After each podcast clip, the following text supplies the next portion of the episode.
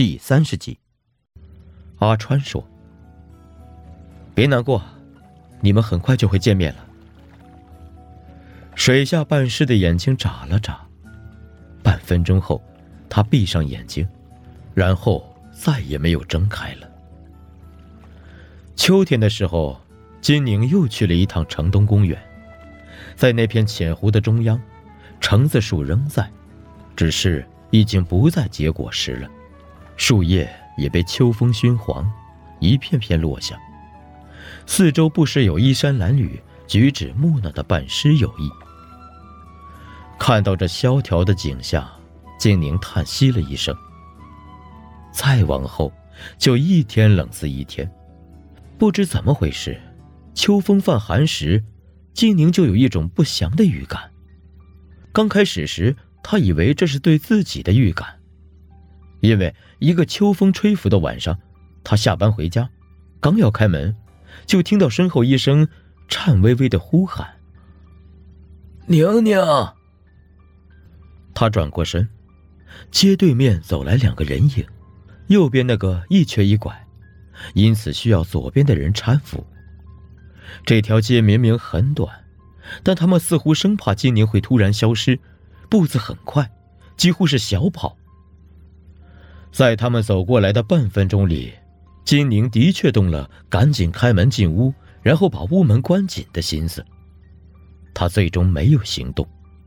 是因为刚要进去时，就被一只冰凉的手拉住了。放开！即使不回头，他也知道这只手的主人是谁，低声喝道。身侧果然传来阿川的声音：“能躲一辈子吗？”我自己的家事不要你管。你都说是家事了，既然是家人，总要解决的。他一怔，这一耽误。那两个人影已经走近了，灯光洒在这对夫妻的头上，照出了点点斑白。尤其是瘸腿的男人，右边鬓角几乎全白了。金宁已经不记得上一次跟父母见面是什么时候了，但是印象里，他们没有这么苍老。宁宁，父亲尽量站直，但肩膀还是有些倾斜。你，真是老套。这种场合见面，就真的没什么别的对白吗？金宁心里想，他自己不知道说什么好，侧过头避开了他们的目光。倒是阿川突然爆发出的声音，让他们三个人都吓了一跳。哈哈哈！在门口愣着干嘛呀？哈哈哈！进来吧！哈哈哈哈哈！阿川一边夸张的笑。一边开门让他们进去。进屋后，父母都有些拘谨，金宁也从来没觉得这间屋子这么陌生过。阿川却像是到了自己家，招呼几人落座，端出茶水。见他们坐得远，还催促着让大家凑近些。金宁一家都不知道怎么说话了，他就主动拉起家常，问起金宁父母的近况。抱怨天气，聊着聊着，还发现有共同认识的人，就聊得更来劲了。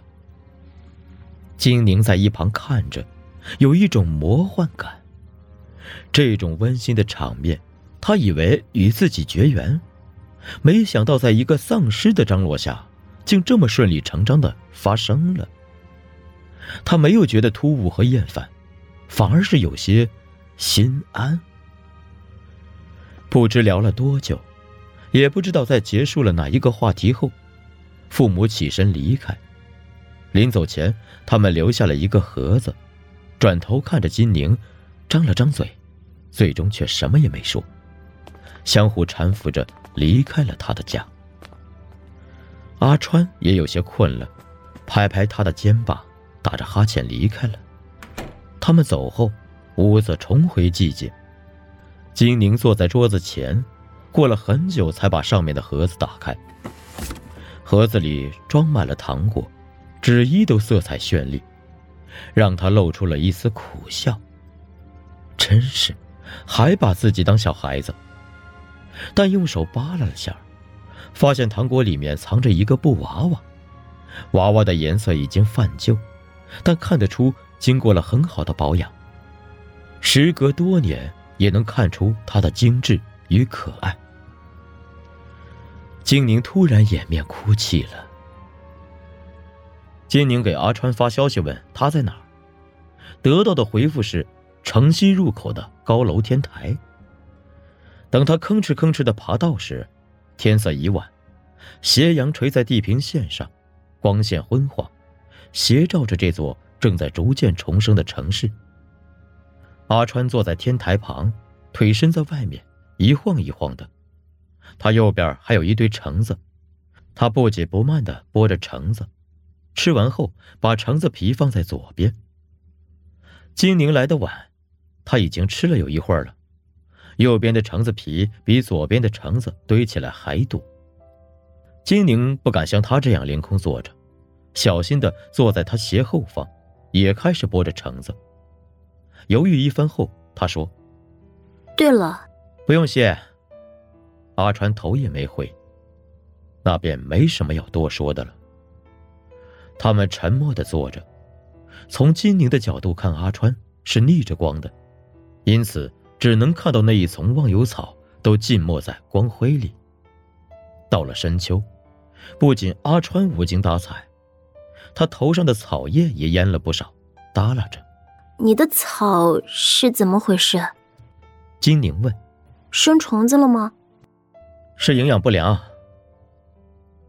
金宁想起了那棵在湖水中枯败的橙子树，心里一惊，问：“那要给你施肥吗？”阿川转过头来，但面孔依然被光辉笼罩，看不清。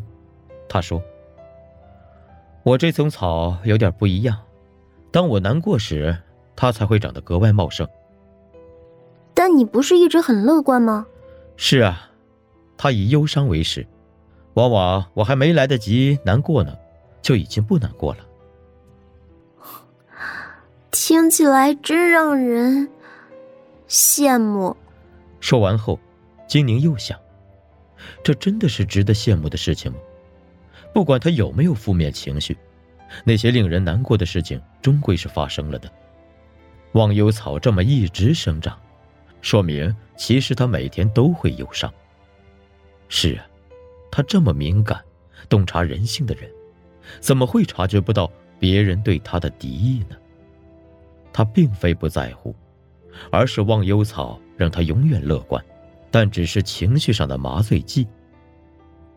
他又记起了在广场上看到他头顶发亮的画面，那一声名字的响起，必定引发了他前所未有的悲伤。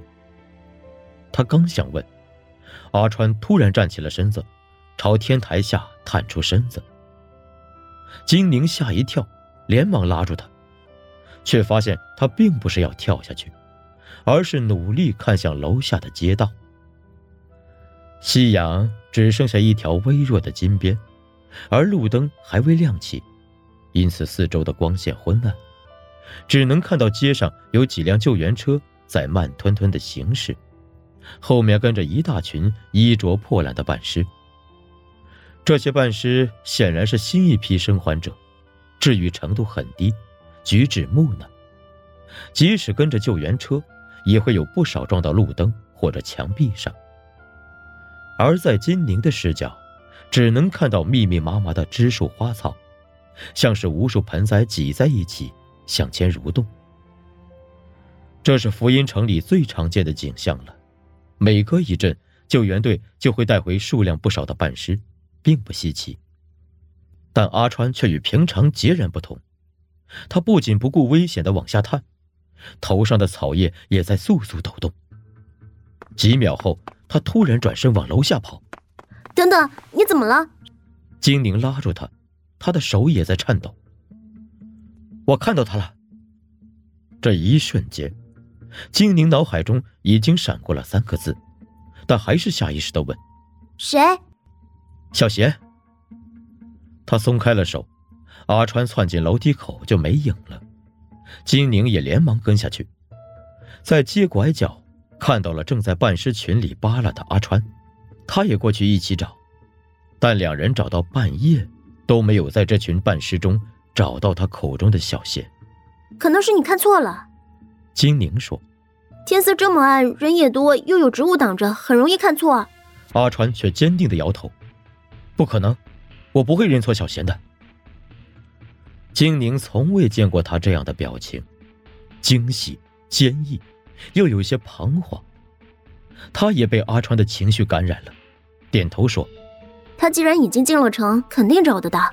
明天我也帮你找吧。”第二天，阿川请了假，金宁也去跟主管请假。主管有些迷惑，问起事由，金宁便告诉了他昨晚发生的事情。